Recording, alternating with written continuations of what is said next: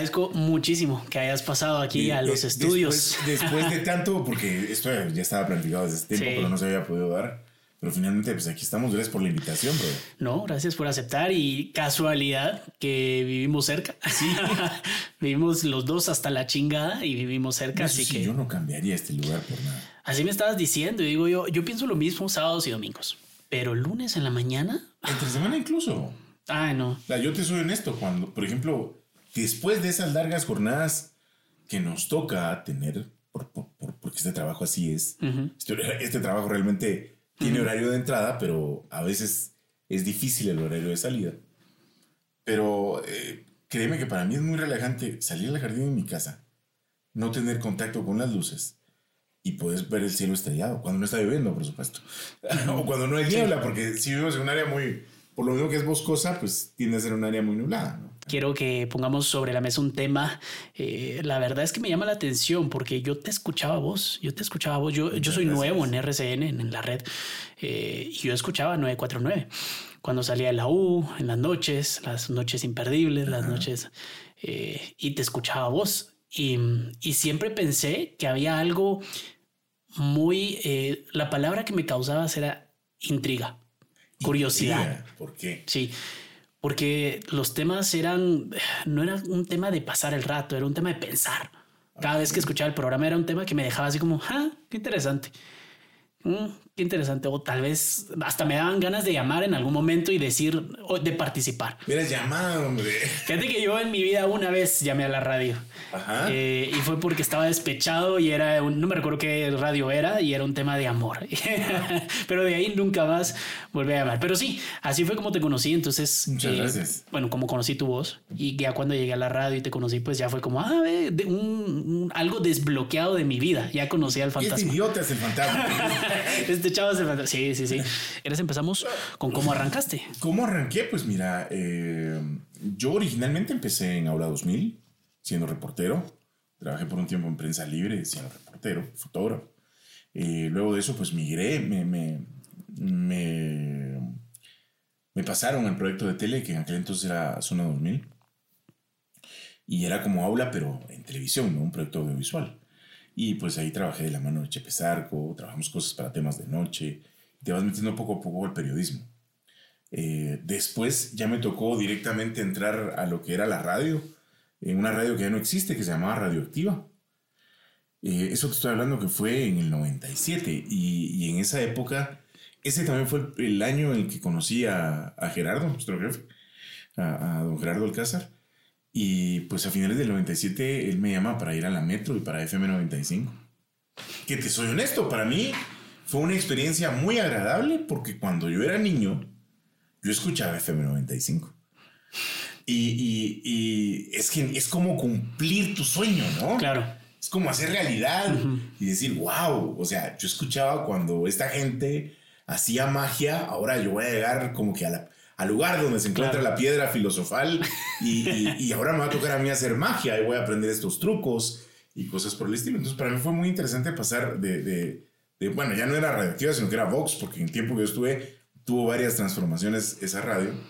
Eh, pues me voy a FM 95. Yo recuerdo que escuchaba a don Sergio, y don Sergio Alcázar tenía eh, el, show este de archivo musical, y era alucinante que, que, que, que él entrara y dijera, un pausa, 5, 4, 3, 2, 1, fuego. Y me gustaba ese ánimo y ese ambiente que le ponía a, la radio. Eh, desde chiquito siempre quisiste hacer radio.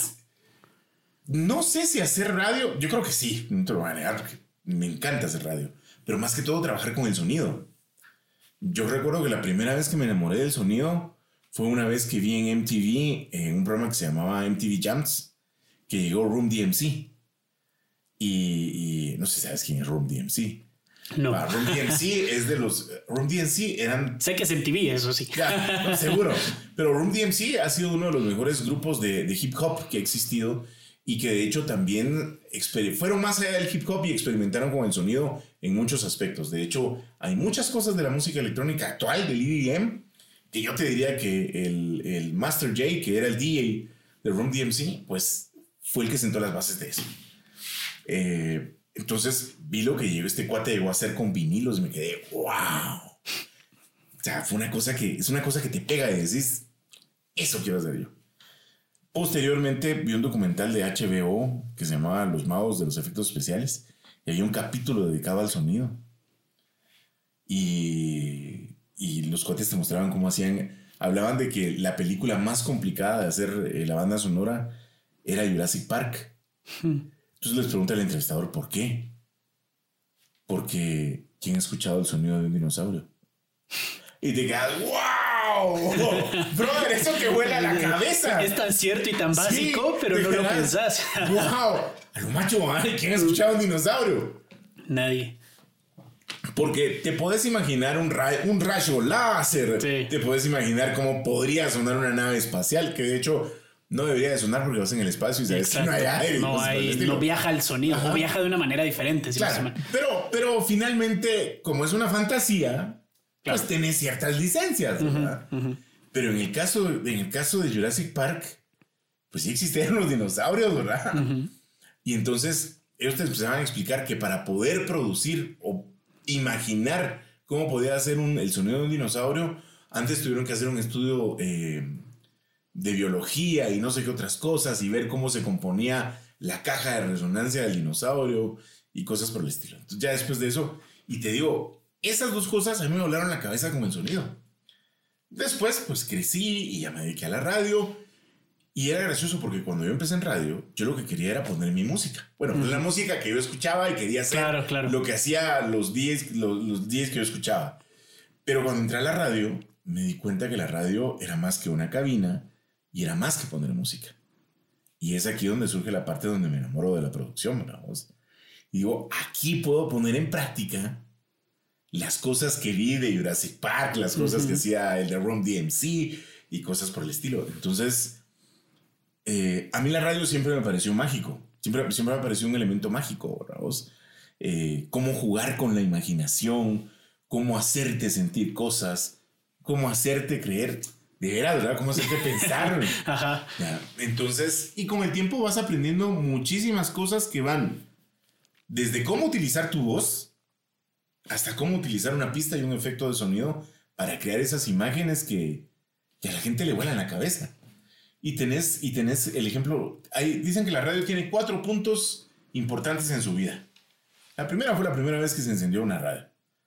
La segunda fue cuando llegó Orson Welles y creó la Guerra de los Mundos que seguramente sí conoces la historia de Orson Welles. Mm. La tercera fue cuando Howard Stern se sentó al frente del micrófono y cambió la forma de hacer shows de radio para siempre. Y la cuarta, pues es cuando la radio se conectó al Internet. Dicen que esos son los cuatro puntos más importantes de la radio. Hmm, nunca lo había pensado, pero sí, Howard Stern tiene que estar en esos. Howard Stern tiene que estar. Es la radio moderna, digamos. Exacto. es el nacimiento de la radio moderna. Es quien sienta las bases incluso de, de, esto que estamos haciendo hoy, que es un podcast. Claro. Y es la persona que más dinero gana hoy en la actualidad. 13 millones de dólares. Sí, sí. El tipo. Increíble. Entonces, para los que, para los que escuchan esto, dicen, ¿será que se me dedico a la comunicación de dinero? sí, allá afuera anda un señor colocho, que según dicen va a ser la voz de, de, de, de Víctor Von Doom en la nueva película de Los Cuatro Fantásticos. Qué interesante, no sabía. Que gana 13 millones de dólares eh, al mes cada vez que, que, sale al aire, ¿no? Y a decir lo que se le pegue la regalada. Y, lo que se le pegue. y él se lo ha ganado. Sí. ¿Por qué? Porque Howard Stern es un personaje eh, que, que supo cambiar la forma de hacer las cosas, que dijo, yo no voy a seguir tendencias, pues. ¡Qué hueva! A seguir haciendo lo que están haciendo. Vamos a hacer algo diferente. Y se propuso hacer algo diferente y el brother lo logró. Eh, eso si les quiere servir de inspiración para quienes escuchan esto, busquen la vida de Howard Stern. A mí me sirvió. Yo no mm. quería hacer radio porque nunca no sabía qué era hacer radio y después de escuchar la vida y el caso de Howard Stern, eh, Dijiste, quiero mis 13 millones. Quiero, mis 3. Él tiene un contrato por. si no estoy mal, había fichado, fichado, ya estoy hablando de fútbol, pero había firmado un contrato de 500 millones de dólares por 10 años, algo así, eh, con Sirius XM. ajá, XM. para pasar su programa. Es sí. increíble. Eh, pero sí, es, me parece genial que esté. Sí, yo te yo, considerado como eso. Quienes, quienes estudian la radio a nivel general te dicen que esos son los cuatro puntos principales de que esos son los cuatro puntos medulares y más importantes de la radio. Claro que dentro de eso te encontrás otro montón de cosas. Por ejemplo, eh, hay personajes que han surgido directamente de la radio y que se han convertido en todo un fenómeno pop, un fenómeno cultural de la cultura pop. Eh, vale la redundancia, como por ejemplo el Llanero Solitario. El Llanero Solitario originalmente era una radionovela. Fue tanto el éxito que, pues, bueno, ahora tiene películas, tiene cantidad de merchandising. Eh, la Sombra, por ejemplo, era igual, un, un drama, una radionovela, y fue tanto el éxito que se convirtió también en cómics, en películas y cosas por el estilo. Eh, y a nivel latinoamericano, también es interesante porque, por ejemplo, surgió, no sé si conoces o has oído hablar de un personaje que se llama Calimán. Me suena, me suena. Que la mayoría de gente lo conoce por ser un cómic, pero originalmente Calimán era un personaje, era una radionovela. Eh, es un personaje que es heredero, eh, viene del linaje de la diosa Cali, etc. Calimán y Solín. Entonces, eh, pero ese personaje fue creado directamente para la radio. Fue tanto el éxito que una editorial decidió publicar sus propias historietas. Pero creo que si hablamos de poder de la radio, ahí hay claros ejemplos de qué poder tiene la radio. En la actualidad y dentro de nuestro Creo que ya me adelanté porque me estabas preguntando cómo había empezado. no, pero está bien, o sea, podemos regresar a eso, o sea, podemos regresar. bueno, pues, eh, bueno, continuando con esa pregunta eh, de, de, de, cómo había empezado eso, llegué a FM95, estaba fascinado, ¿no? De hecho, la primera vez que, que, que yo vi a don Sergio fue gracioso porque yo llegué y le dije, ¿qué onda, licenciado? Porque se yo cuate de Raúl, uh todos los días. Y se me queda viendo y me dice, ¿y usted quién es? Pues yo aquí trabajo y además yo lo escuchaba cuando era niño. Y don Sergio me dice, puta, me acaba de hacer sentir viejo. bueno, es que, ajá, o sea, miras a un hombre ya grande y que te dice, yo lo escuchaba cuando era niño. Es irónico porque esta charla empezó diciéndome precisamente eso de tu parte. Yo te escuchaba cuando salía de la U. Es cierto. y me quedo, ya estoy viejo. ah, así es como se siente, ¿no? Sí, así es. Pues sí, pero, pero te digo, a mí me parecía fascinante escuchar todos esos elementos y me pareció aún más fascinante el ponerlos en práctica. ¿Quién te dijo? ¿Cómo te diste cuenta vos que tu voz servía es para, radio? Servía para eso.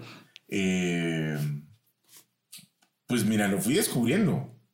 Lo fui descubriendo, pero creo que quien realmente me abrió los ojos fue Federico Velarde, papá de César Guillermo de Velarde, ¿no? Eh, él era mi jefe en, Emisoras Unidas en la época de Atmósfera. Y mm, Federico me llega un día y me dice, ¿qué está haciendo? Pues estoy haciendo unas viñetas, que era productor de la radio. Esa mierda, téngase. Y me lleva a grabar unos anuncios. Y entonces, que no es lo mismo que te manden un texto y vos grabarlo como vos imaginás que es que ya cuando te sentás y ya lo haces a nivel pro y te dicen, lo quiero de esta forma, y te empiezan a, a ¿cómo se llama? A dirigir como se debe. Y recuerdo que voy a grabar un anuncio de una compañía de teléfonos que ya no existe. Y cuando te ponen el anuncio dices, ah, pues sí suena bien, ¿verdad? Sueno calidad. Sí, sueno calidad. Entonces, eh, yo te diría que Fe fue, fue, fue la persona que me introdujo al mundo comercial de la locución y me gustó. Fue otra, fue otra cosa que descubrí. Y pues, pues después de eso ya te vas y te empiezan a, y te empiezan a llamar y te empiezan a, a, pedir que grabes cosas y te empiezan a dirigir y ya te expones a otro tipo de trabajos. De repente te llega un trabajo fuerte de alguien que escuchó tu voz y te dice, me interesas para este personaje, ¿quieres entrarle? Órale. No tenés ni la menor idea de cómo se hace pero lo quieres hacer, ¿verdad? Te apuntas. El ímpetu. Claro. Te apuntas. Definitivamente. Eh, y es otra etapa también en la que vas aprendiendo, ¿verdad? Porque por lo menos yo sí soy bien sincero y honesto cuando me preguntan, ¿ya has hecho tal cosa? No. ¿Quieres hacerlo? Sí. Pero me vas a tener que tener paciencia, vas a tener que tenerme paciencia y vas a tener que enseñarme un poco porque son cosas que no Entonces, bueno, llego a FM95, eh, estoy ahí por un año, luego me contrata la competencia, hago con la competencia. Eh, pues luego surgen diferentes, eh, surgen diferencias creativas, llamémosle así. Me voy de la competencia, vuelvo a trabajar como, como reportero, como periodista, y pues en un concierto de Alan Parsons que estaba cubriendo, me encuentro a, a Gerardo, don Gerardo, y me dice que hablemos, y que estaba haciendo radio, le digo que no, entonces regreso a, a, a FM, todavía era FM 95, de hecho, en realidad no regresé a FM 95, sino que regresé a la radio como productor del Mañanero, con Otto Soberanis. Mm, a él sí lo reconozco. Que Otto Soberanis también era de, era de mis estrellas, era de mis radio idols. Porque también cuando era niño yo escuchaba a Otto. De hecho, recuerdo cuando él era director de la Metro, una vez, siendo adolescente, llegué, lo saludé y luego, ¿qué onda, Otto? Mire, vengo porque quiero trabajar en su radio ahora. Y me dice Otto, ah, pero tenés que presentarnos algo por escrito. Ah, va, órale. Regreso a donde estaba estudiando. Me pongo a hacer una nota y se la llevo. Mire, aquí está. La nota solo decía, quiero trabajar. Con Otto Soberanis, quiero trabajar en su radio ahora. Y la agarra, me vuelvo, cuando llego, me vuelvo a encontrar a Otto Soberanis. Mire, aquí está, usted dígame cuándo empiezo. Y agarra la, extiende la nota y se me queda viendo. Recuerdo su expresión de puta. y, y, me dice, ah, esto hay que pasarlo a la junta directiva, vos, pero ahí te avisamos, ¿verdad? Entonces fue gracioso porque el día que me presentan con Otto Soberanis, que de hecho él fue el que me, él fue el que pidió que me llegara de productor. Le digo, tardó 17 años, pero finalmente me llamó. Fue, fue muy interesante ese encuentro, ¿no? Es, es ir y encontrarte con esa persona que, que tanto admiras y, que, y de la cual aprendes muchísimo. De hecho, muchos de ellos creo que nunca se los he dicho y creo que no lo saben, pero a través del micrófono a mí me, me enseñaron muchísimo. Ya, es, es esa magia, es, es eso que tal vez no hubo necesidad de, a ver la manita, esta es una A. Pero cuando vos los escuchás y no sé, surge algo, llamémosle mágico, extraño. Como místico. místico, y surge en tu cerebro y entonces conectas algunas cosas. Claro. Y, te das cuenta que cuando te sentás al aire, encontrás esa mística, ¿verdad? Claro. Y eso se me hace muy, muy interesante en, relación a, al, a la radio. Bueno, así como pues en radio. Y yo creo que, y eso te impulsó a vos tratar de cuando vos entraste a la radio y crear tu personaje, me imagino que te inspiraste en eso para mantener la misma, eh, la misma idea y la misma línea con lo que vos transmitieras a tu gente, ¿no? Te soy honesto, yo nunca dije voy a hacerlo como. No, a eso voy. Vos entraste y dijiste, este soy yo. Ajá. Yo. Eh, Sin pensarlo, orgánicamente. o sea, orgánicamente te sentás no, no sé quién lo haga, que se siente frente al micrófono y empiece a decir, lo voy a hacer como fulanito. No. O sea, yo llego, me siento y, yo tengo una premisa y es, si no te divertís haciendo lo que haces, mano, dedícate a otra cosa, pues. Si no te divertís cuando te estás frente al micrófono y no te lo disfrutas, vende pan, ¿no? es otra cosa, no sé. Pero para mí el chiste es que te divirtas haciendo lo que, lo que haces anécdotas que hayas tenido con, con, oyentes que te hayan demostrado precisamente eso, el poder de la radio. La radio te pasa de todo, ¿no? Desde gente que te detesta y te odia sin conocerte. Y que cuando te conocen te dicen, yo pensé que eras creído. Y dices, ¿y por qué? No sé, eso pensé. Órale. Pasando por otras cosas que te envían, que no vamos a abordarlas aquí, que también son interesantes. Pues no he llegado a ese punto, pero ya me imagino. A ver, en radio, en radio en vivo no, en podcast sí, he llegado a ese punto, porque ahí sí es un poco más amplio, eh, llega a otros lados más rápido. lo que te decía, o sea, finalmente el formato de podcast, esto que estamos haciendo es un programa de diálogo en radio, es una mesa redonda si lo querés ver. Eh, tenés otros formatos que originalmente empezaron en radio, como las radionovelas. Y ahora tenés cosas como Caso 63, Caso 69, no sé cómo es que se llama, que es una dramatización. 63 eh, creo que es. No, no sé.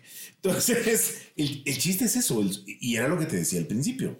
la ventaja que tiene la radio sobre los demás medios es el hecho de que es sonido. Y el sonido a vos te permite imaginar.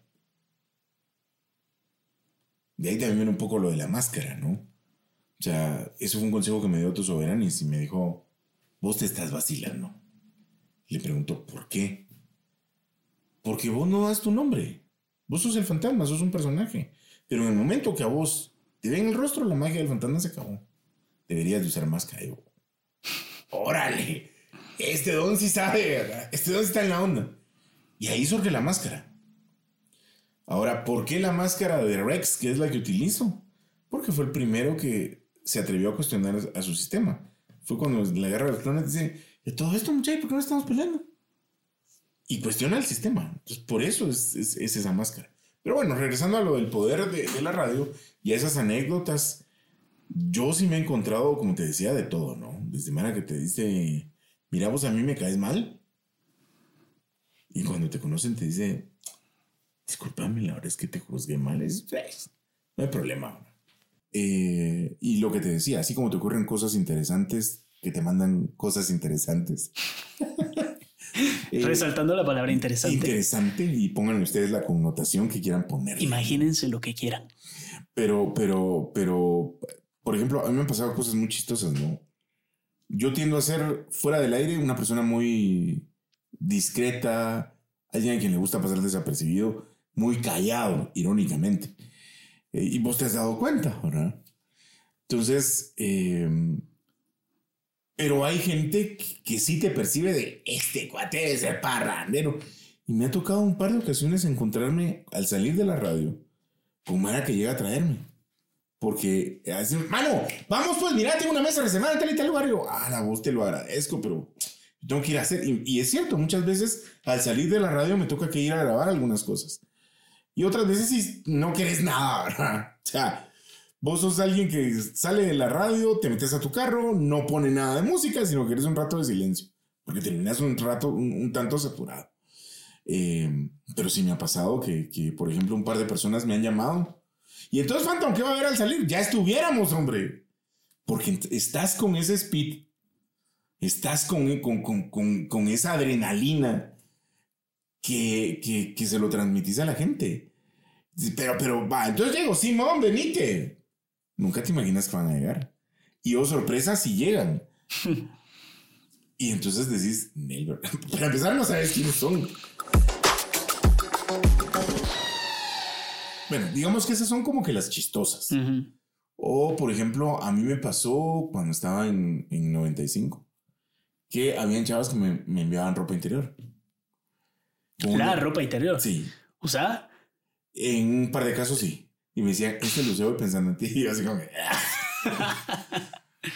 como para quien, porque mucho se piensa también que en este país, sobre todo, ¿verdad? En esta cultura eh, tercermundista, pues también eh, le pasa mucho a las mujeres en radio y que le pasaría solo a las mujeres. A veces existe esa falsa concepción de que eh, solo a las mujeres los hombres son muy atrevidos con ellas a veces cuando ellas están en radio. No, te pasa. y, y le pasa, exacto, le pasa a todos, a todos. Te, pasa, te pasa, creo que les pasa a todos y te pasa de todo.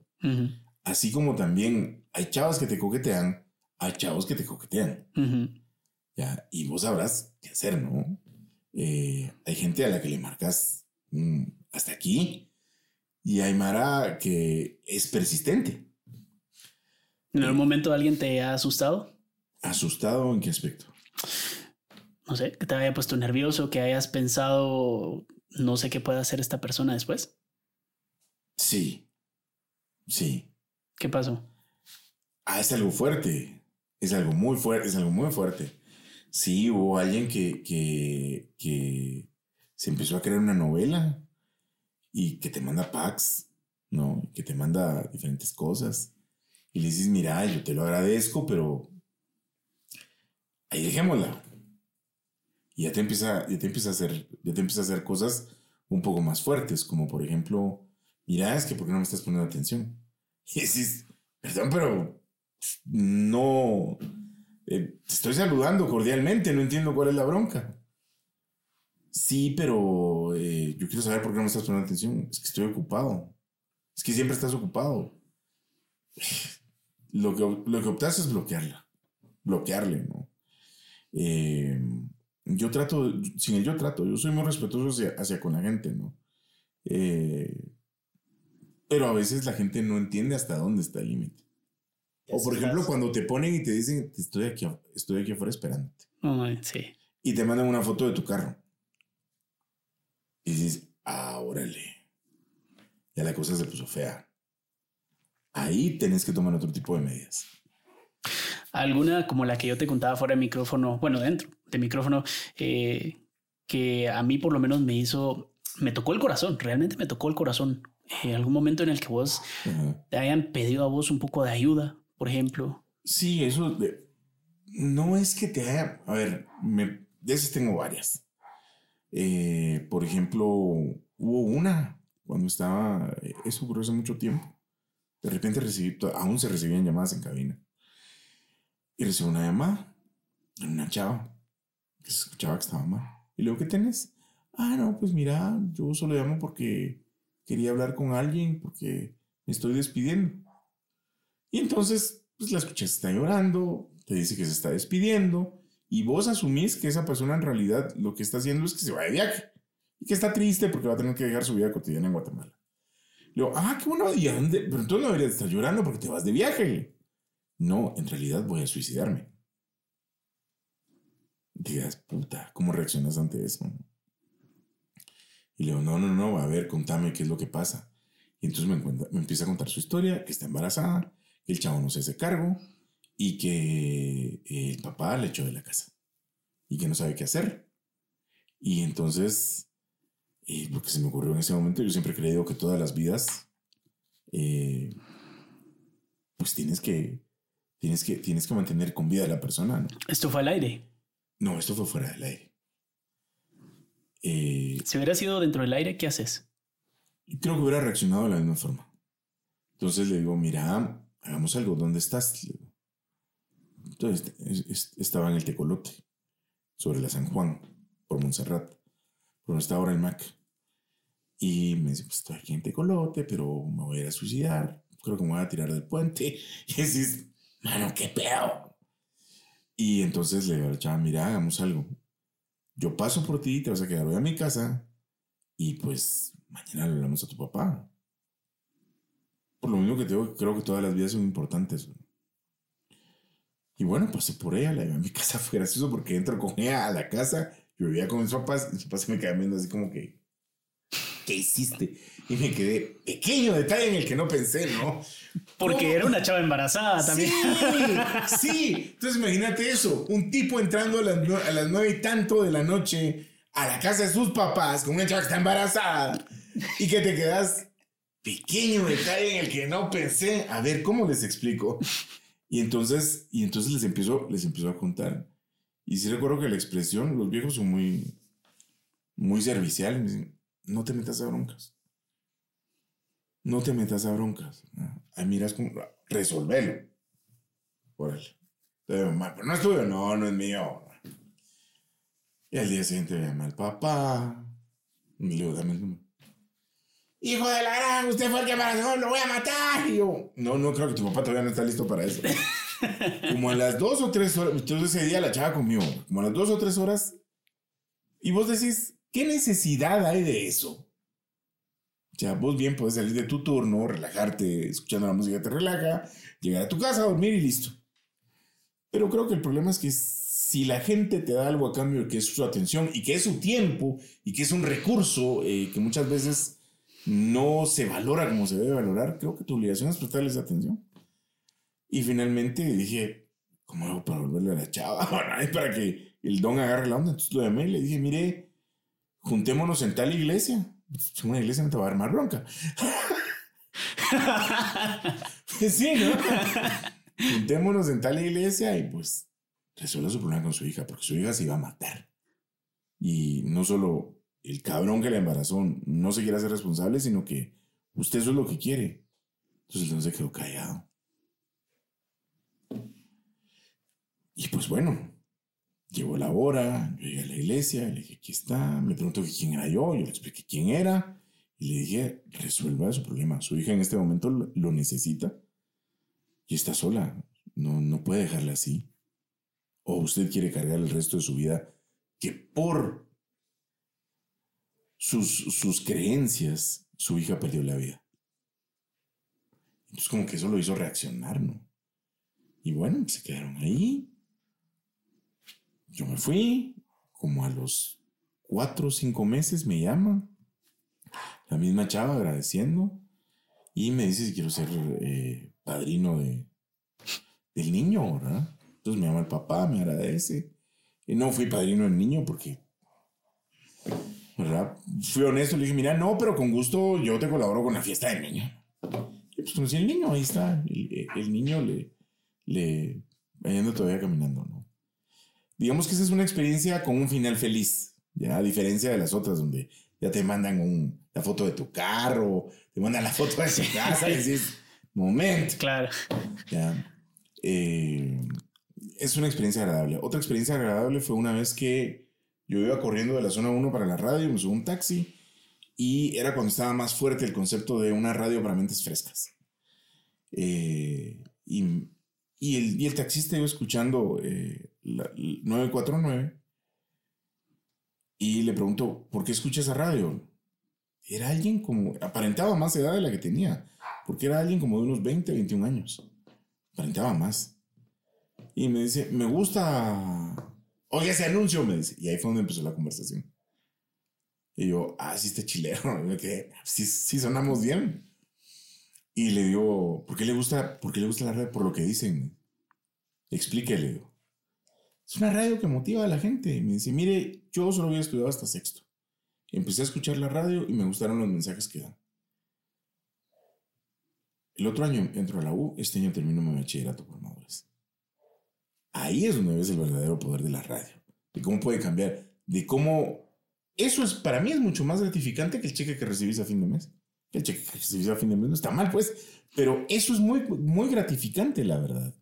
Ver que primero tu trabajo no pasa desapercibido. Segundo, que de una u otra forma estás contribuyendo para que la vida de las personas mejore. Y tercero, eh, te das cuenta que, como, como decías, ¿cuál es el valor que le agrega?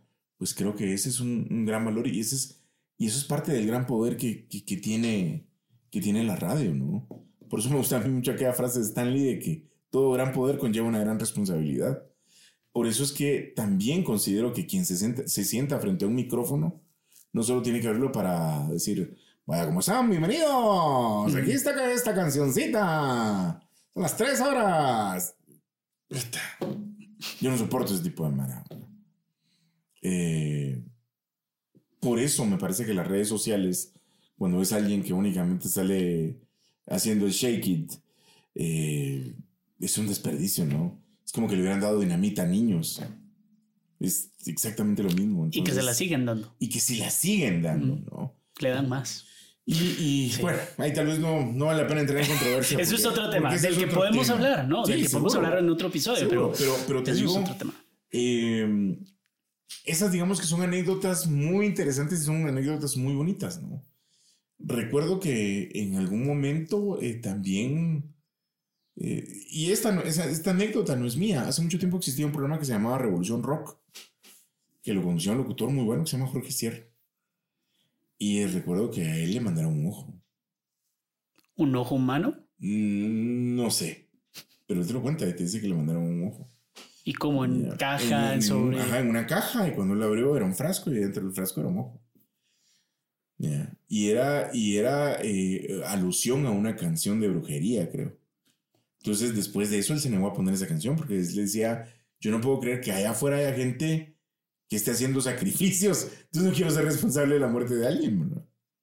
Eso, por ejemplo, durante la época del conflicto armado, hay un compañero de nosotros que estuvo, el mismo Otto también eh, pasó por eso eh, pero, por ejemplo, las estaciones de RCN, que antes Globo y Fama estaban en el Cerro Alush, eh, y, esta persona que ahora está en los estudios como operador de estudio, en aquella época era operador de cabina y trabajaba ahí. Entonces un día llega la guerrilla, eh, los, los, los, los toman ellos como prisioneros, detonan unas torres y ellos, ellos escucharon una explosión mientras ellos estaban eh, recluidos en un cuarto que tenían ahí. Esas anécdotas fuertes. Otto Soberanes, por ejemplo, cuando era, cuando era locutor de Radio Panamericana. No sé si alguna vez has ido al Museo de la Radio. No, aquí en Guatemala. Aquí en Guatemala. Ni sabía que existía. Existe, existe. Es precisamente en las instalaciones de Radio Panamericana, que está... Eh, eh, es que no sé si esa es la, la Doroteo Guamuch Flores, creo que no pero está la Doroteo, hay otro callejón, está atrás de donde está el hospital de día y Zamna o algo así, por el italiano. O sea, por la Doroteo te reconozco. Vas para allá. Bueno, bueno, pero sí conoces el italiano sobre de Roosevelt. El colegio. El colegio. Sí, el que tiene un avión a la par. Exacto. el que tiene un avión enfrente. Ajá. O a la par, si no A la par, a la Bueno, pues enfrente hay, enfrente hay un callejón y ahí está Radio Panamericana. Él estaba en turno y estaba dando la hora, presentando música y cuando se voltea, una ametralladora apuntándole. Y le dicen, lea esto. Eran guerrilleros que le habían pedido que leyeran un comunicado. Entonces, esas, esas son anécdotas fuertes. Que te digo, creo que ni vos ni yo lo vivimos porque estamos viviendo otra época, ¿no? Pero que en esa época de la, de la, del conflicto armado de Guatemala, pues se dio. Claro. Ahí seguramente así habrá más, ¿no? Muchísimas. Eso sería también bueno platicar con esa persona que, que, que vive todo eso, ¿no? O sea, Seguro. porque así es como se dan los golpes de Estado. De esta antes. a través de la radio. Sí, la radio ha vivido mucho. Pues con esa nota me gustaría quedarme con esas anécdotas porque te dejan así. Claro. Me parece genial. Te agradezco, Phantom, por haber aceptado la, la, la invitación. De hermano, un gustazo, un gustazo eh, el, el venir a compartir aquí con vos, con, con la gente que te escucha en el podcast. Eh, compartimos el mismo criterio. Es bueno que la gente, que, que la gente en las nuevas plataformas, eh, en las redes, dejen algo, ¿no? No porque tengan que hacerlo, sino porque creo que es necesario para mejorar como cultura, como sociedad, como pueblo. Por ahí decía alguien que si no dejas nada, entonces tu vida no solo es un fracaso, sino que es un desperdicio.